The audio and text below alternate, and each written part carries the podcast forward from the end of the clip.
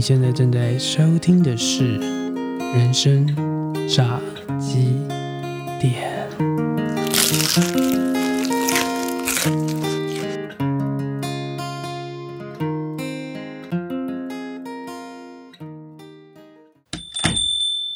开始了吗 Yeah 哦，好，欢迎来到人生炸鸡店，我是炸鸡店的店长阿威。今天来到我们店里面坐坐的大来宾是我们可能会是我们第一个干爹干妈的，来自我们高平地区虾中之虾，我们的虾二代，我们的段婉晶段公主，你好 Hello，Hello，大家好，我是霞公主。呀是的，那我们今天终于每个礼拜都在炸鸡，终于我们今天可以炸点别的东西了。 对，今天炸虾，对啊，那为什么叫霞二代呢？就是因为我们的霞公主他们家在从事这个虾虾的产业。对，我没们错先。请她来跟我们讲一下好了。哦，好，嗯、我们家其实是做泰国虾批发跟零售，然后这个行业呢是从我爸妈的时候就开始做到现在，已经有二十年的历史。是那我现在就是回家协助我爸妈的事业，然后我们在网络社群有做通路，有做零售，大家可以搜寻“段泰国虾”就可以找到我们，大概是这样。对段就是那个段，对我姓段，一段两段的段，是不是段断泰代的断。也不是断掉的断，哎谁会姓断掉的断啊啦？很幽默的姓啊。 对嗯啊，那我跟就是霞公主会认识，就是我们一起去上宪哥的这个对，上线程哥很可怕的课程。对知识型网红的课程，对然后呃，公主挑了一本就是极为难讲的超级难，书，叫做《听说你在创业》。对，听说你在创业，对，那这本书当中，就是我们每个人都跟自己的书就是硬硬硬生生的相处了至少两三个月的时间。没错，对，所以在这本书当中，你是否真的有读到一些觉得对你就是在这家里面的工作啊，或对你来说蛮重要的一些心得啊或感想？觉得？我觉得如果你想要害一个人，就叫他去创业吧。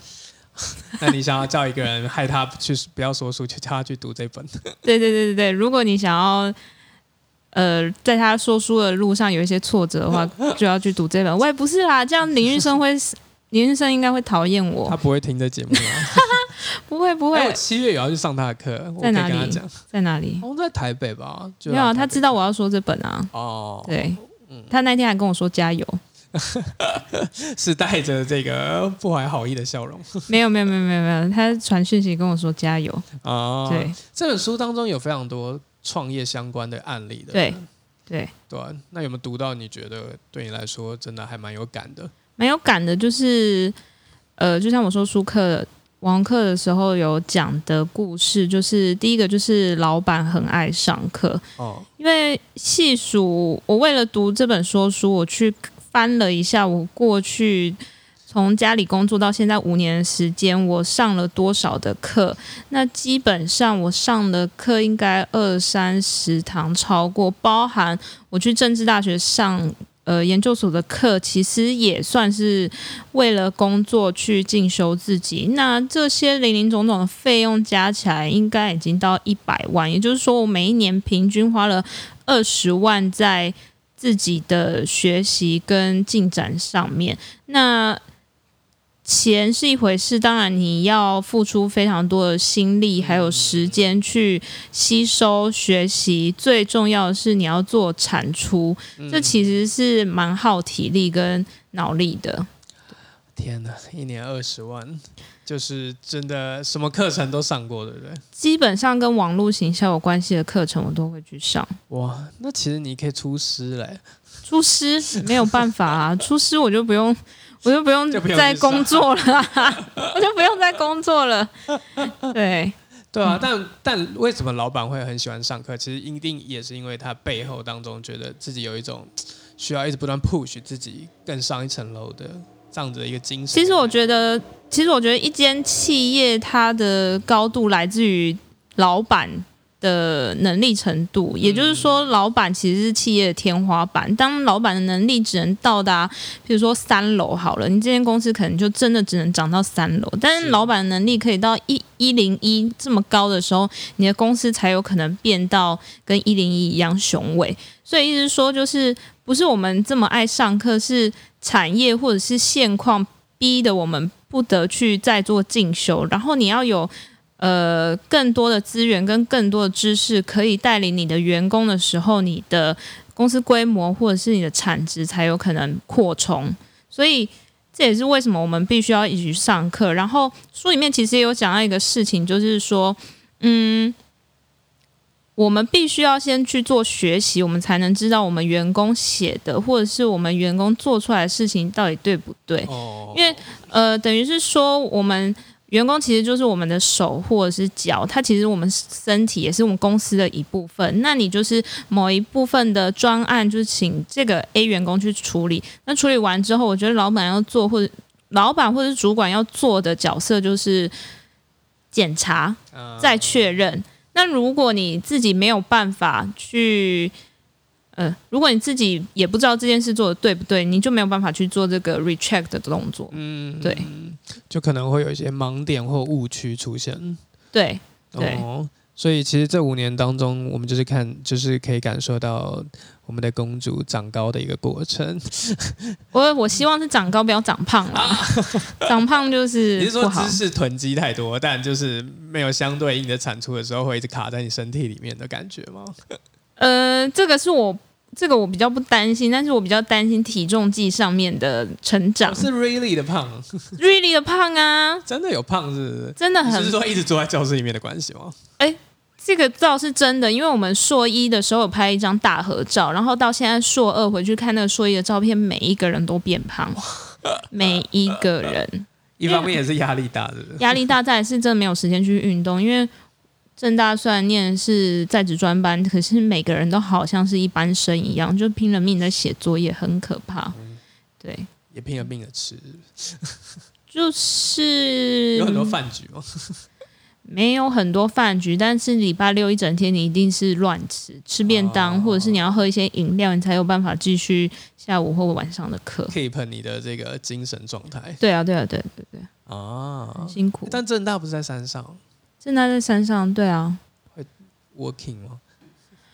我们就尽量不 working。大家懂 能能能躺就不要坐，能坐就不要 走。对，正大学生的宗旨跟我们名传差不多啦。虽然我们以前名传就是楼梯学校，哎，听说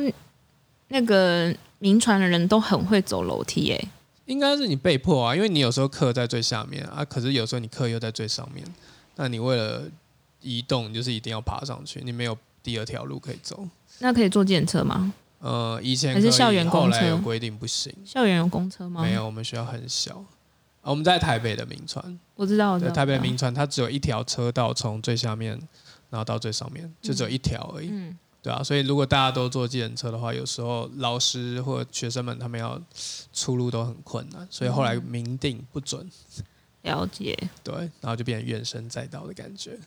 哦，再加上大家就是感觉很累爬完就想说，好啊，我今天已经运动一天啦，就去试营业室放纵一下， 所以 所以他就是无法达到瘦身的效果。所以大家身材都但女生们之间还是蛮爱比较，所以还是会努力的 keep。了解。对啊，那其实除了那个，我觉得除了上课费用惊人之外，我觉得最重要是看到自己有所成长，还是蛮嗯，欣慰的感觉。对，其实我每一年都会帮自己定一个目标，所以二零二零的目标是把论文 写完。啊，希望不是二零二一年的新年目不标要不要不要，是二零二零。 啊！现在六月还有半年的时间。啊，我加油，我加油！是的，嗯那我们公主以前念心理系，现对在在传播对，领域当中，对这共通点对你来说，其实都回归到人的身上，对，对，对啊，这跟创业的这个原理也是一样的，对，因为你有很多发想，你必须要站在消费者的角度，或者是如果你是做电视、做媒体的话，你就要站在观众的角度去想你的节目。他们到底想看到什么东西？对对对对对，可呈是现什么可是我我刚开始创业，也不是创业，我应该说，我刚开始回家工作的时候，我其实没有想这么多。那时候只会觉得哦，我们家的产品很棒，嗯然后虾真的大只，现在真的大致，然后我们真的服务做很好，就是一般卖家会说的话，你都会讲，嗯就是说自己好棒棒，说自己有多么的优秀吹，捧吹捧，对对对对对，就是老王卖瓜的概念。可是，嗯、对于消费者来说，你就是荧幕后面的卖家啊、没错我，到底为什么要相信你？嗯你说你自己那么好，那关我什么事？嗯，所以我就会开始试着用对方的角度去想，我应该要怎么跟他做镜头沟通。对面的人沟通，对对对对，荧幕对面的人做沟通。是是是，嗯，对啊，我觉得其实要在网络上面交易，你要跟一个陌生人交易，其实最重要的就是想办法建立你的信任感，没就来错自于你的专业，然后也对来自于你的温度。对对啊，那其实我们在在公主的频道当中有看到非常多有趣有好笑的影片，对啊，然后还有一些就是真实的做料理的一些影片。啊对，那究竟这个我们的段家段家掌门人他是如何在他们的网络上面来去经营的呢？我们休息一下，然后再回到节目当中来跟大家做进一步的分享哦。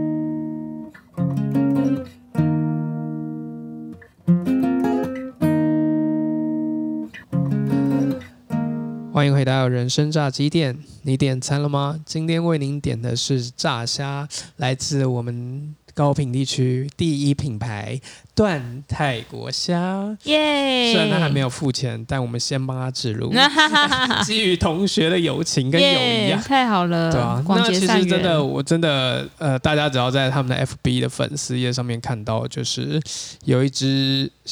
你手几公分啊？大概十五，十五公分的小手，那你可以看到泰国虾真的是一手无法掌握的大只的感觉。 对对啊，因为从一个传统，可能以前妈妈就做大盘批发嘛，就是做传统的路通路，对啊。那从就您决定开始接手走网路的这通路上面，这一路的摸索，就都是自己一个人慢慢一点一滴去累积起来的嘛。没错。先创立一个粉丝专业，是，对，因为粉丝专业就是一个你可以跟别人沟通的媒介，而且你创一个粉丝专业不用钱嘛，不用费用，嗯所以对我们来说是一个最呃最低的成本。嗯那嗯创了粉丝专业之后，嗯，如果你想要有很多订单的话，你一定要有一个订单后勤系统，或者是别人要知道怎么去订购你的产品，不可能每一个产品都是。他要订，他要私讯你，然后要一来一往，这样有点太麻烦。最好就是有一个公版的东西，然后你可以在上面看到所有的价钱啊，或者是运费啊，或者一些呃订购的规则，所以我就搭配了 Google 表单。那时候非常的阳春，现在是官网嘛，以前是 Google 表单，嗯所以你要什么虾款，你就在上面填好你的收件人大名、电话、地址，然后总共多少钱自己算一算，然后我们就可能用 ATM 转账或是货到付款方式寄给你这样。然后我还记得我的。人生的第一张订单是我的高中同学，他帮我订的。他跟他的同事在台中就是揪一揪团，然后那天是十月九号，我记得我非常感谢我那个高中同学给了我人生第一张订单，然后从那个时候开始就一路做做到现在。那你说要呃模仿谁或者是怎么开始的？我觉得其实。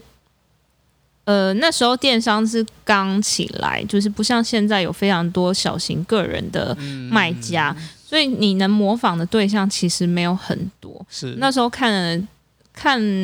最多的就是，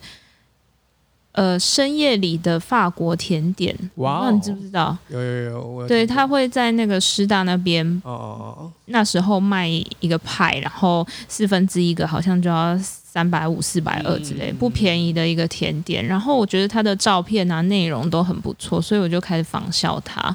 对，然后开始做，开始做的时候其实蛮蛮挫折的哦，哦，怎么说？因为有很多人会来你的粉丝专业上面踢馆，真的好来 challenge 哦，就是会说，因为我们我们宅配一定是冷冻的泰国虾寄给你，不太是没有办法寄活的给你。哦，对，所以呃，但我们在做这个这个商品之前，没有人做过这样的尝试。大家觉得冷冻的泰国虾不能吃，但实际上不是，是跟你的冷冻技术还有你的烹煮方式是有关系的。所以只要你这两个因素都掌握的话，其实你吃冷冻的泰国虾，它吃起来是跟活虾一样的。但是那个时候，就五年前的时候，很多人不知道这件事。那我们做的事情就是做呃教导客人如何去你收到货的时候如何去处理嘛。那不知道这些事情的人就会来我的粉丝专专业上面留言，或者是我教大家怎么煮胡椒虾的时候，他也会来留言，就说呃。怎么会有人这样煮啊？你白痴吗？哦直接人身攻这么击 直接，非常严重，非常严重。或者是我以前做过啊，根本就没办法吃啊，肉都大都是烂的，怎么可以吃呢？嗯，然后还有就是，呃，你是冷冻的，为什么还卖这么贵？你要不要去抢劫啊？直接都是这种非常直接的评论。好犀利哦，对对对，他们就是嗯，没有看到我们是如何去引导客人去做料理啊，料理的这些对对对对，所以刚开始做的时候，嗯，会蛮觉得啊，愤恨不平，怎么会这样？这那样你，有跟他们站吗？呃，如果是人身攻击的话，我不会站呢、哦因为我觉得没有必要。 对对，那还但有有一些要教育的理念，还是要教育一下。就是会跟他说明，譬如说冷冻的吃起来就是烂，这这个我会就是在下面做澄嗯清，我就说呃，因为会跟什么样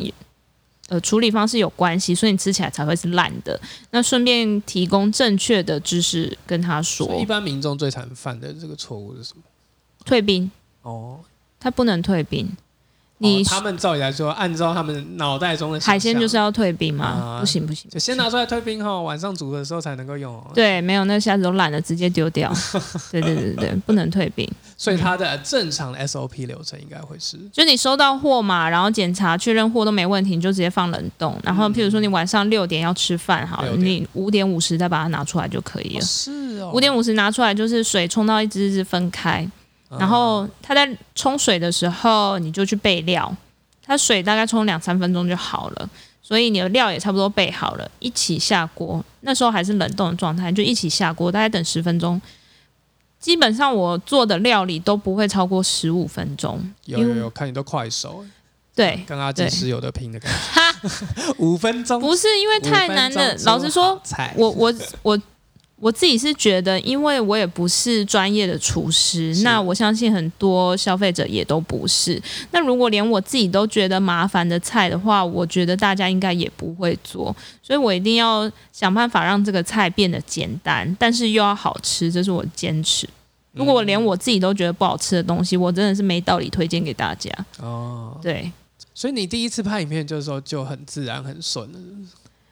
没有，我刚开始拍影片的时候是不露脸的。哦哦，就是那一种只有手，啊，就是只有锅子，只有手。然后是后来才开始露脸，但是露脸的影片比较难拍，哦为什么因为你要讲话，你要 say，呃，你要 say 梗，对啊还要面对镜头，对，花的时间会比较长。会一直重拍嘛一开始，因呃为现在看起来就觉得哇会好厉害，很自然的那种感觉，是不会一直重拍，但是跟单纯只有手的比较起来的话，确实那个复杂度、剪辑的复杂度也会比较高。嗯，对，那到后面后面我们可能比较进阶吧，我们就会用双击，嗯双击又更难剪了，对啊，嗯，会拍跟拍起来好看跟好又是另外一回事，因为现在嗯对看起来都非常有质感的感呃觉，就那每个虾子在影片当中也是活得很有质感，有活出自我的感觉。就是看起来美的东西，大家应该都是比较喜欢的，所以我就是嗯努力朝那个方向，让大家都觉得呃漂亮。我妈妈是一个很会煮饭的人，我觉得她煮的饭是非常好吃的，嗯但是我不是很敢开火。以前，因为我们家以前是那种老旧眷村，所以我们家的东西都旧旧的，然后瓦斯炉也旧旧的，然后我就觉得一开火，我家好像会爆炸一样。是要劈柴，然后自己进来烧灶的那种吗？嗯，没有，就是瓦斯炉，然后瓦斯哦炉就是会有点油渍，然后黏黏的那种。然后我不哦知道你们你会用瓦斯炉吗？因为瓦斯炉是要先推进去再转嘛，然后对啊啪一声它才会有跟才会有火出来。有对才会有火。那我以前就觉得啪一声是一个很可怕的事情，好像要爆炸的。，对我就觉得它要爆炸了，太可怕了，所以我以前是不敢开火的。但是哦我对料理是很有兴趣的，是，嗯，对啊，从一个就是对抓虾也不是很厉害的人，一直到后来可以成为一个。感觉真的是在看料理节目的一个频道啊，就是每次看你就是从厨房就好像很利落的，就是然后开始备料，然后开始煮，就是我觉得那个都是可以练习来的。就是熟能生巧。嗯，我以前我上一份工作是在厨房工作，然后在厨房工作的中时候式，厨房吗？不是是西餐法真的哦法法式料理，哦，法式料理。然后那时候因为我不是学餐出身，我从小到大就是。呃，很单纯，就是念普通高中，然后上一个普通大学这样，然后我都不是念餐饮的，所以我其实到厨房工作的时候，我觉得我们那时候的主管非常的勇敢，然后我自己也很勇敢，就是 他愿意录取我到一个厨房内场工作。我到餐厅不是端盘子，我到餐厅是去切菜、去煮酱料，然后去煎牛哦排。那算进阶的蛮快的，呃，根本没有所谓的初阶、进阶，就是你直接上去战场。，对，然后一个领班带你带一个礼拜，你下礼拜就是自己来，哇，对，实战派的，非常实战。而且我去的那间餐厅，它生意非常好，所以其实哇基本上就是在赶赶赶赶赶，非常赶，因为客人你不能控制客人这一组客人坐下来，然后隔啊几分钟下一组再来嘛，没有这回事，就是分秒必争。对对对对对，所以其实我常常是搭不上大家的速度的。哇，那会被然后我的有些领班人比较好，会出来救我，是但是有些就是放牛吃草，就是他看我要弄多久这样。对，然后可能我会被我会被被念吗？我我我会被白眼或被念，然后也会被外场的念，因为外场会被客人念。对啊，因为餐厅厨房就是一个战场。对。对，很可怕，很可怕然后。一个新人进去拖累大家脚步，对整个会被对，排挤，所所以他们很痛苦，。我也很痛苦啦。哇，那你当时后来有克服这个， 没有啊，所以我就离职。但在那边还是有学到蛮多重要的一些观对，念。我会煎牛排，就是因为在那边、学会煎牛排。是就我觉得认识很多厉害的人之后，就譬如说面膜界有提提眼啊，甜点界有谁谁，然后保养品界有很多厉害的自创品牌。那跟他们比起来，其实我觉得我自己真的还好。对，那可以做的事情其实还有很多，所以不会，我觉得。可以玩的东西也有很多，就譬如说，我现在来上你的 podcast 的节目，嗯我觉得这也是一个很有趣的经历。是对我觉得人，我觉得我跟宪哥一样、欸，就是人生一定会有高高低低、起起伏伏，但是我不太去去琢磨于很特别什么事情，因为我觉得每一件事情发生一定有它的道理存在。活活在当下。对，活在当下。那如果你当下记不得就算了，表示那件事不重要。嗯，对对对。 ，good，就像你去旅行的时候，其实我是一个很讨厌拍照打卡上传的人，嗯，因为我就喜我就觉得我在那个旅行的当下途中很开心，这样就好了。有没有拍照其实不是很重要。如果你因为为了要记得这个 moment，然后特别去拍照，然后停下你的脚步，你可能会错失到很多东西。那回来你也不一定会去看那个照片。那你如果回来有记得，那就是上帝保佑 啊。但是如果你不记得就算了啊，就表示那件事是不重要的啊。但也没有说去拍照的人有什么好或不好，我觉得这个都是选择，你选择要拍照，你选择不要拍照。那拍照有拍照好处嘛？没拍照有拍照没拍照的好处，就看你怎么去接受这些事。你对有看过《白日梦冒险王有，但是我有点忘 记了》啊？因为他们最后就是要拍那个，就是很啊，要找到那个摄影师，对不对？然后摄影师对正在拍一个那种保育类很难对拍的一个，，对就最后他也没按下快门，就让那只宠物就跑，那只动物就跑了，对啊，然后他就说了，就是其实很多美好瞬间不存在底片跟相机里面，对就只有在我们看到的接触的那个 moment 当中。对对，今天在段大师的开导之下，我们从虾子一直到人生生呢、观整个都吃对开了。啊，对啊，好，那我们休息一下，听一下好听的音乐，等一下再回来，请段大师来给我们开示。好哦。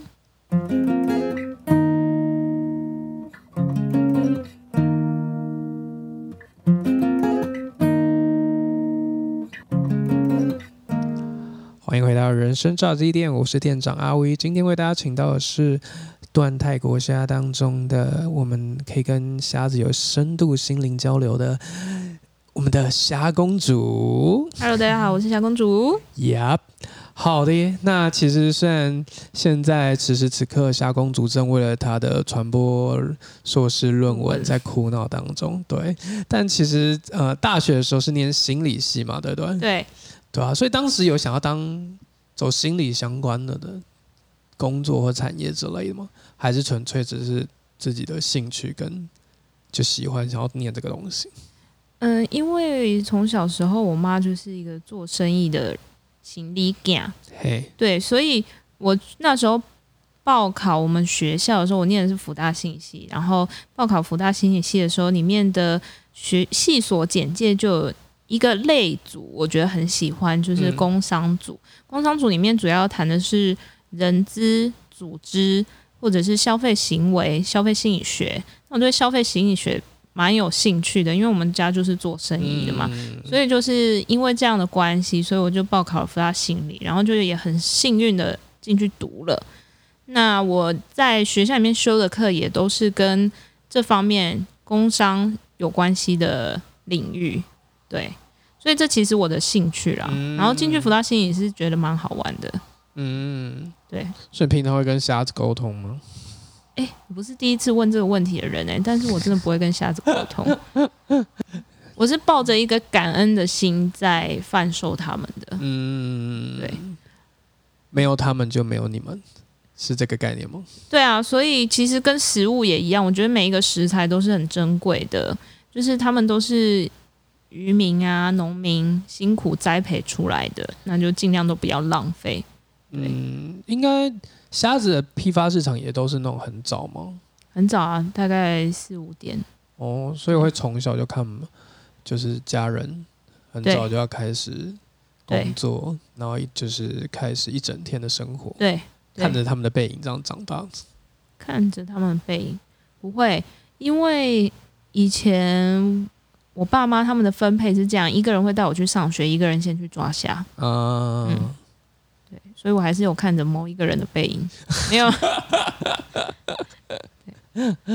了解。对，对，因为就是我觉得在嗯不知道啊，因为我从小在北部长大，其实嗯我觉得我的生活环境很难想象说，就是在高平那边长大的那种感觉是怎样。很热啊。你说跟今天一样哎、可是气候变迁真的呃差很多。会对虾农有影响？当然，因为虾子没办法处在太热太的热环境，所以太热它们就会容易死。对，哦，所以我觉得虾子其实跟人一样啊，它们也是要一个适合的温度。那气候变迁真的是影响很大。嗯以前高雄的冬天不会下雨，但是现在会下雨。嗯以前也没有这么热，嗯，以前国小、国中、高中都是没有冷气的嘛，但是我觉得现在没有冷气应该活不会下去，会往生。 所以平常照顾虾子的时候，要让他们怎样可以在比较适当的温度之下，放冰块，哦，在他们池子里面。太热的话就是会容易死啊，所以他们就是要在一个凉凉的水温。嗯嗯，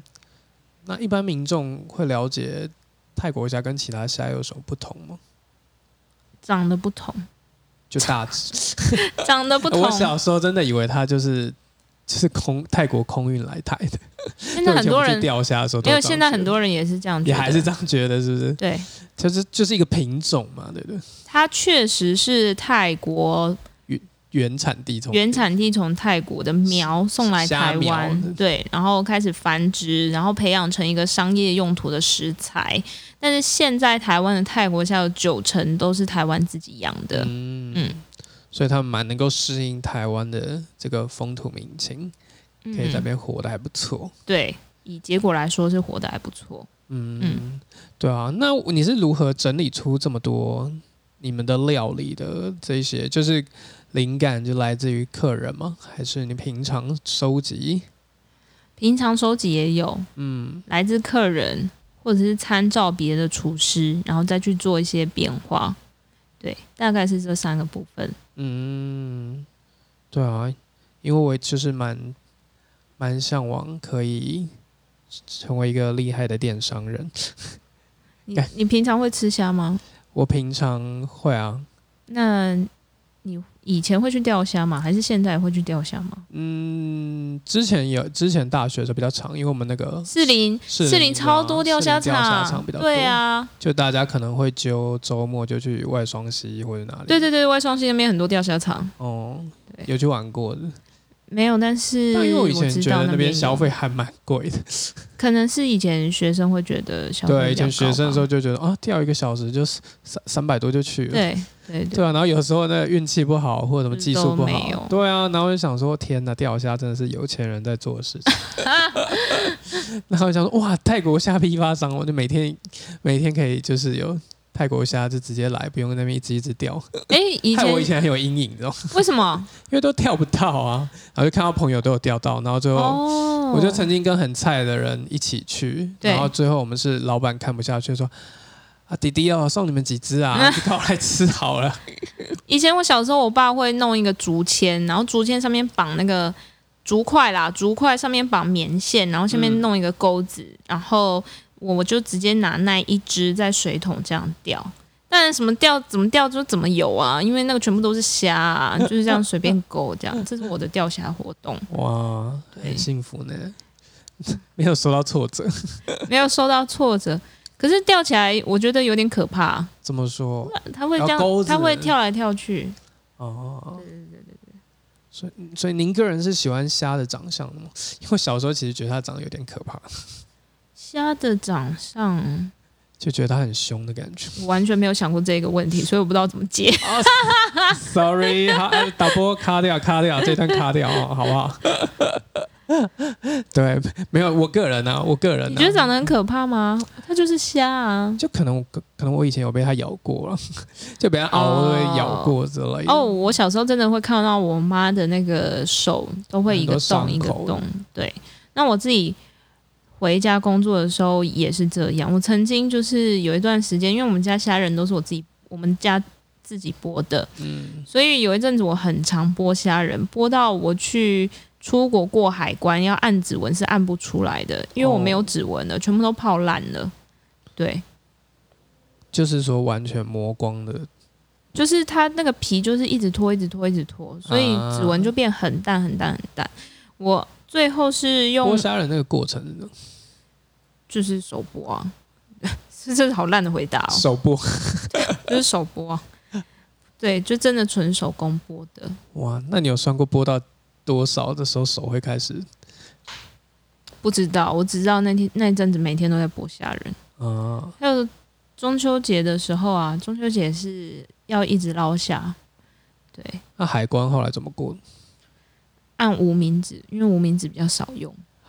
哦哦，就都是用通前常三是食指嘛、拇指哦或者是中指，前三指，对，然后按完都过不了，就按到无名指才过。也是很特别的经验呢。欸说所以你会想帮自己设定的目标是，我的愿景就是希望让大家想要泰国虾就可以想要断泰国虾，嗯，对，就跟就跟你画想上到等号。布丁就会想到统一一样，统一布丁嗯断泰国虾这样，嗯大概是这种概念。嗯好，断吃虾请找断泰国虾。想吃好虾就找断 家，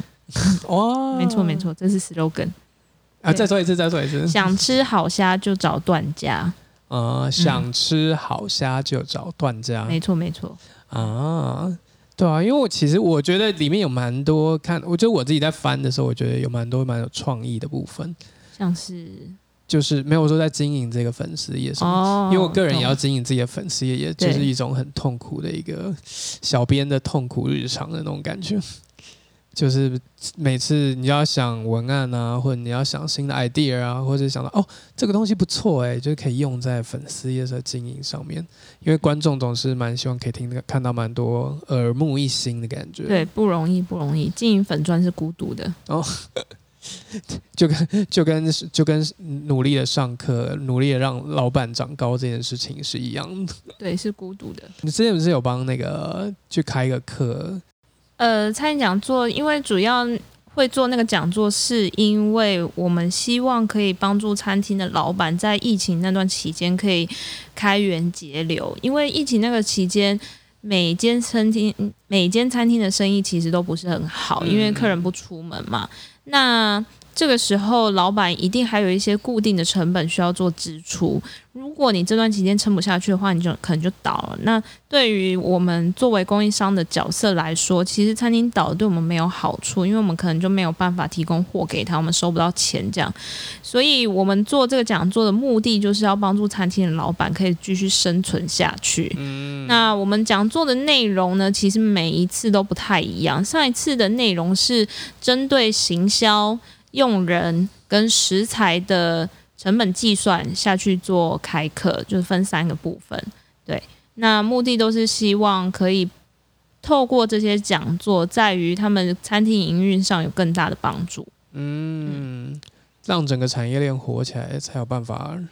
对整个产业是好的。对啊，对啊，对啊，但希望他们可以一直经营下去，这样。嗯，对啊，所以其实都会固定，都是固定的人来上课吗？平常而其实上次五月二十号办的那一场是第一场，然后我们会在七月底办第二场。那第二场就是由我本人会上去讲。那我们一样的主题会有行销，然后我的部分应该会讲社群，就是因为我用了泰国虾，然后经营我的粉丝专业，然后跟大家分享我是怎么做的。因为很多餐厅他也想要做自己的粉丝专业，但是他怎么发的文就是那些，就譬如说呃，廉价期间有营业哦，或者是廉价期间什么八八八就送一盘什么，我母母亲节怎么样怎么样怎么样，你再怎么发都是一跟模一样的东西。嗯促销有关系的东西。看，那我希望可以给大家更多不一样的想法，看你的餐厅能够提供消费者有怎么样的利多，或者是你有怎么样的服务可以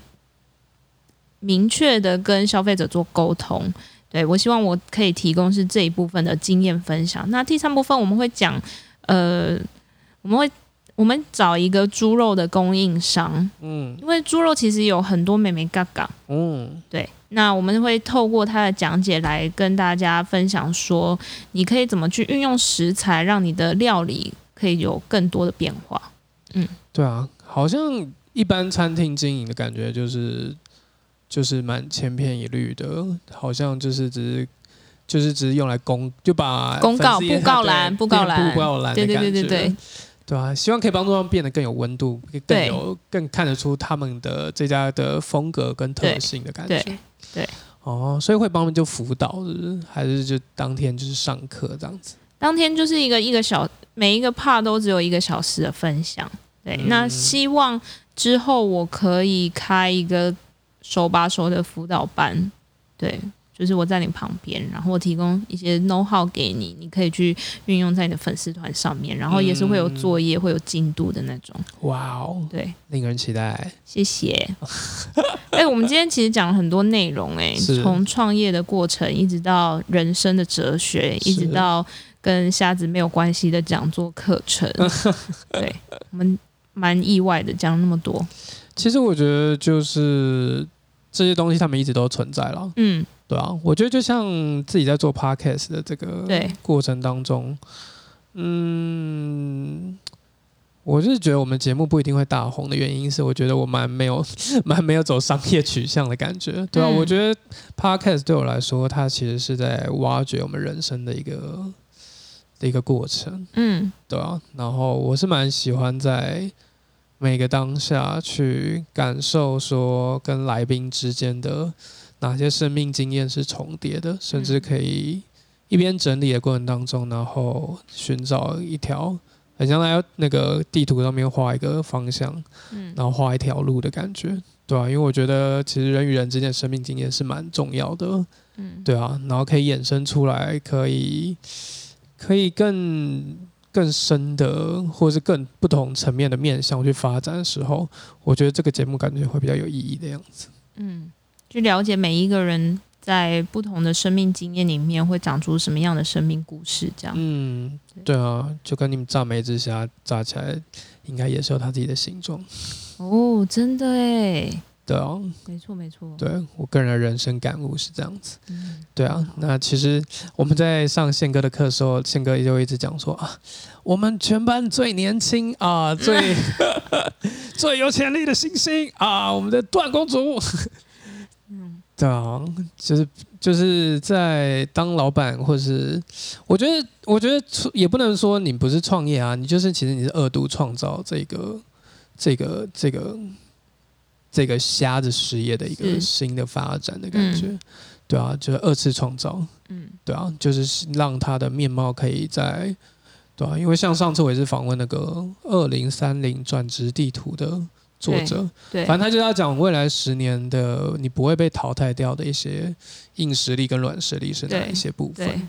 对啊，那我觉得就像你讲的，老板必须不断的进化，对，然后让这个段泰国虾的这个品牌能够在未来十年，然后不管是它的硬实力跟软实，一定虾好吃是一定要的啦，对啊，对然后对让顾客有一个很好的体验也是是一定要的，对，对。但我觉得可以做到更多的，一定是不单单只是说餐饮，而是透过餐饮这件事情，可以让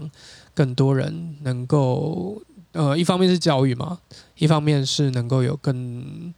做让这个品牌有更多的价值跟它的意义吧。对。对啊，对我就会变得更有使命感。但这条路我必须说还是孤单的，嗯，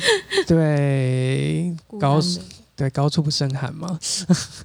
放心啊，孤单的人很多。真的吗？对啊， 集结在一起就不孤单。你看你看那个县府里面都是一些孤单的人。 我们等一下就是跟要去跟一堆孤单的人一起抱团 就是取暖啊。边缘人歌友会这样，